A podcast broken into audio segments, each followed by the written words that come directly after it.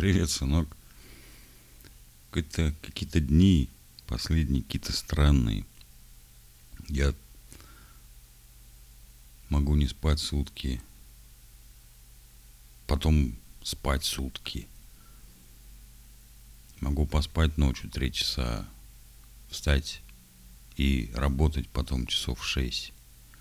А потом начинает голова болеть, а днем не получается уже спать. Какие-то странные сны, сны очень странные. Иногда я просыпаюсь, прихожу в себя, вернее, просыпаюсь, я не понимаю, где я нахожусь. Какое-то время нужно, чтобы в себя прийти после таких снов. Там все время что-то происходит, люди, знакомые, как правило, но в очень странной обстановке, странное поведение у этих людей. Поделиться-то мне не с кем, поэтому вот я с тобой делюсь. Вспомнилось мне, давно тебе хотел рассказать про своего товарища, друга большого моего, про Олега Федотовского. Я с ним вместе учился, прям, ну, как бы с первого по последний курс. Вот. И встречались мы после института пару раз.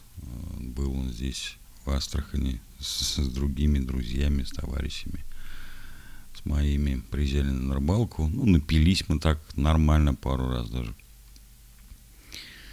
Один раз даже было, чуть не пошли пешком в аэропорт. Э, настолько мы были пьяные здесь. У меня в пабе набухались тогда прям капитально. Вот, умер он месяц назад. Вот тут на днях 40 дней будет. Ну, вот говорят, что вроде якобы диабет. Там то ли то, то ли все. Непонятно, я не знаю. Увижу, когда увижу со своими сокурсниками, которые с ним общались, работали вместе, расскажут. Да и, в принципе, важна ли э, причина смерти? Не убили, умер. Вот. Хотел тебе про него рассказать, как мы, как мы жили вместе четыре с половиной года в одном общежитии. Никогда ни он, ни я не съезжали Э, на квартиры, просто потому что мы были из таких семей, которые не могли это обеспечить на проживание на квартирах. Но я считаю, что жизнь в общежитии, особенно в те годы с 89 по 94 год, она много чего мне в этой жизни дала. И в том числе и вот этот Олежек. Кстати, у нас было на курсе всего два Олега, Оба они учились в моей группе, и вот они оба умерли. Один трагически погиб, Олег Усов. Олег Попов по кличке Ус. Все время я путаю. Вот Усов. Усов Коля, он тоже в моей группе учился, мы с ним в одной комнате жили. В Качканаре он живет сейчас. Ну так вот, по поводу Олега Федотовского. Он всегда был какой-то такой заводила, высокий, худой, он все время что-то у него где-то какие-то подвязки, что-то надо делать, никаким образом спокойно сидеть нельзя. Вот, прекрасно помню, однажды утром в воскресенье или в субботу, не, в воскресенье, в институт не надо было ехать, я отоспался, все. У нас еще шум гам дискотека была в общаге, ну, поэтому поздно лег. ну, утром встал, открываю дверь, выходить, коридор – а у нас на двери в комнату со стороны коридора такая кровавая пятерня такая. Кто-то намазюкал руками. Матушки, что ж такое-то? Ну, как бы все вроде оставлено нормально. Ну, пошел умылся там, чайник скипятил, там, кофе попил, да, вышел в коридор покурить. Вижу в конце коридора у нас общежитие буквой «П» было построено. Я вот в левом крыле жил. Вот выхожу в большой коридор, смотрю, там какая-то кучка знакомых рож стоит. Ну, я пошел к ним, подхожу. И понимаю, что что-то не так. Значит, один от меня отворачивается, ухо держит, второй смотрит в пол, не поднимает глаз, третий в темных очках стоит в темном коридоре – Четвертый просто отвернулся от меня и все. Я говорю, ребята, мужики, что такое? Ну, друзья мои стоят, как раз вот там один из них, Олег Федотовский, и был. Они тут тык, да вот, туда-сюда, что-то тык-мык. Я говорю, ну, показываем. Ну, у одного, короче, ухо два раза больше, чем оно было у него нормальным порядком. Второго глаз разбит, там не видно ничего затекло. У третьего там э, кусок скальпа снесен. А у четвертого просто лицо синее. Я говорю, что такое случилось? Они говорят, а ты что, не слышал, что ли, ничего вчера? Я говорю, да что, я спал и спал, что мне слышать-то? Они говорят, да у нас тут вот битва была. С соседнего факультета, говорит, приходили то ли разбираться, то ли там побираться, то ли еще что-то, то ли к девчонкам. В общем, что-то не поделили, и началась махня. Махач. Вот. Дралось там человек 20, наверное, 15 с каждой. Человек, человек, ну, человек 20, да, человек по 10 с каждой стороны. Вот. А Олег Федотовский, как лицо, так сказать, ну, ростом он выше меня, на полголовы минимум был, один из самых высоких. Ему больше всех, в общем-то говоря, и попало. Вот. А в качестве живого щита они использовали пятого. Он пятый в этот момент, пока мы разговаривали в коридоре, он там где-то в комнате, значит, лежал. Вот. Бездыханный, по сути дела, потому что они даже были вынуждены вызвать скорую чуть позже, потому что он просто не приходил в себя, он без сознания был почти сутки. Вызвали скорую, скорая приехала, там хотели его забрать и так далее. Ну, вроде даже забрали, он на носилках унесли, увезли в больницу, но он, правда, вернулся на следующее утро. Привели его в чувство. Ему куда-то попало, и он в кому впал, вырубился и все. Вот. И они, значит, его положили поперек коридора и отмахивались ногами, руками, палками, там чем попало. Самое главное, молча. То есть драка идет, а криков, визгов, писков и не, не было ничего. Вот. Это меня больше всего, конечно, удивило. Вот. А Олежек, вот он занимался кёкусинкай. Он вообще в институт поступил, умудрившись э, не закончить э, кулинарное училище. Он единственный у нас э, в, на нашем курсе, кто из тех, кто жил в общаге, умел готовить еду, пищу. Вот. Мало того, он родился где-то, хрен его знает где, в Серове, что ли, где-то на севере Свердловской области. Такой э, таежный житель. И вот последние годы он ездил туда, в Свердловскую область, вот как раз в свои родные края, каждый год на охоту. Он охотник оказался, да. Вот. Очень жизнерадостный был всегда дядька никогда не унывал, вообще я ни разу не видел, чтобы ему было там как-то не очень хорошо, чтобы он там впадал в депрессию там или тошнил там, да, как-то так вот по жизни. Нет. Вот. Это, это он придумал э, пользоваться моими конспектами, пока я сплю. То есть, когда мы выходили в сессию, вот, он, конечно, у меня конспекты сразу отбирал. Ну, я сессии-то не сдавал. Но один раз попалось так, что это называется государственные экзамены, и нам пришлось, значит, всем вместе, естественно, сдаваться. Автоматом там ничего нельзя было получить. Вот. И вот у нас так получилось, что я учился днем,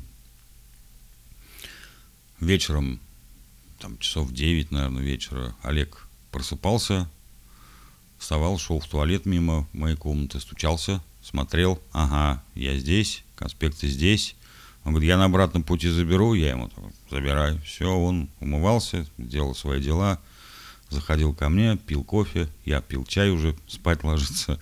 Он забирал конспекты. Рано утром я просыпался. Ну вот, он, э, он, мы встречались опять же в, э, в этом в общажном рукомойнике, в умывальнике. Вот. И вот там, значит, он мне передавал обратно мои конспекты, я по ним учился. Вот такой был Олег.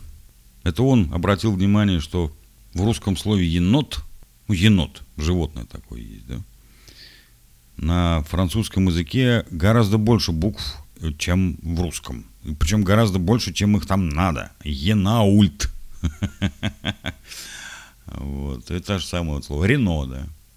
Четыре буквы, а на французском там мама не горюй сколько. Вот, и вот мы регулярно ржали. Это он придумал название одному бару э, в Свердловске тогда еще. Э, назывался бар «Три пескаря». Вот. Почему три пескаря? Ну, блин, есть три корочки хлеба, а это вот три пескаря. Хотя на самом деле у этого бара название было там вообще левое какое-то, я уже не запомнил. Зато запомнил, что он назывался три пескаря. Ну, пивная какая-то была. Вот, разливайка с водкой, скорее всего. Я, по-моему, там ни разу не был. Не, не помню я, чтобы я там оказался. Но слышал, я это название запомнил. Вот. Олежек, да носатый. У меня есть фотография вот его молодого. Ну, вот как, если будешь какие-то еще вспоминать вещи, буду рассказывать тоже. А сейчас хочу прочитать себе песню. Ну, человек написал стихи, а потом написал из нее, сделал из нее песню. Человек этот Александр Башлачев. У него 35, что ли, или 37 всего текстов, которые он оставил после себя. Или песен всего лишь столько. Ну, очень мало, в общем. Э, но самое удивительное, что сколько я их не слушал, э, понять, о чем он попел, э, очень сложно. Очень сложно. Вот. Поэтому я взялся их читать. Читать тексты. Вот тут начало немножко приходить понятие в себя. Да, вот начал приходить понимание, о чем человек писал. У него есть песня, называется она «Абсолютный вахтер». Вот сейчас я тебе ее и прочитаю. Так вот, в этой песне нет ни одного знака препинания. Но в любом случае ты всегда можешь скачать, послушать эту песню как песню. А я вот тебе сейчас прочитаю как стих, стихи, стихотворение. Так, Александр Бушлачев, абсолютный вахтер. Этот город скользит и меняет название. Этот адрес давно кто-то тщательно стер – Этой улицы нет, а на ней нету здания, где всю ночь правит бал абсолютный вахтер. Он отлит в ледяную нейтральную форму, он тугая пружина, он нем и суров. Генеральный хозяин тотального шторма гонит пыль по фарватеру красных ковров. Он печатает шаг, как чеканят монеты, он обходит дозором свой архипелаг. Эхо гипсовых горнов в пустых кабинетах, вызывает волнение мертвых бумаг. Алый факел мелодию белой темницы он несет сквозь скупую гармонию стен. Он выкачивает звуки резиновым шприцем из колючей проволоки наших вен. В каждом гимне свой долг, в каждом марше порядок. Механический волк на арене лучей. Безупречный танцор магаданских площадок часовой диск жакей бухенвальских печей. Лакированный спрут, он приветлив и смазан, и сегодняшний бал он устроил для вас. Пожилой патефон, подчиняясь приказу, забирает иглой ностальгический вальс. Бал на все времена, ах, как сентиментально. И паук ржавый крест спит в зале наших звезд. И мелодия вальса так документальна, как обычный арест – как банальный донос. Как бесплатные танцы на каждом допросе, как татарин на вышке, рванувший затвор. Абсолютно вахтер, ни Адольф, ни Иосиф. Дюссельдорфский мясник, да псковской живодер. Полосатые ритмы, синкопы на пропуске, блюзы газовых камер и свинги облав. Тихий плач толстой куклы, разбитой при обыске – Бесконечная пауза выжженных глав. Как жестокие романсы патрульных уставов и концонов концлагерных на звукоряд. Бьются в вальсе аккорды хрустящих суставов, и решетки чугунной струнную звенят. Вой гобоев ГБ в саксофонах гестапо, и все тот же калибр, тех же нот на листах. Это линия жизни, цепь скорбных этапов — на незримых и призрачных жутких фронтах. Абсолютный вахтер — лишь стерильная схема, боевой механизм, постовое звено. Хаос солнечных дней ночь приводит в систему под названием «Да, впрочем, не все ли равно?» Ведь этот город скользит и меняет название. Этот адрес давно кто-то тщательно стер. Этой улицы нет, а на ней нету здания, где всю ночь правит бал. Абсолютный вахтер. Слушай Башлачева, слушай русский рок 80-х, 90-х, нулевых, десятых, двадцатых. Слушай, слушай, много есть чего этим поэтам сказать. Нам, мне, тебе. Я до сих пор какие-то вещи для себя открываю, неожиданные абсолютно. Но слушай, на сегодня я тебе вроде сегодня закончил. Все. Давай, мой хороший, пока. До следующего раза. Пока.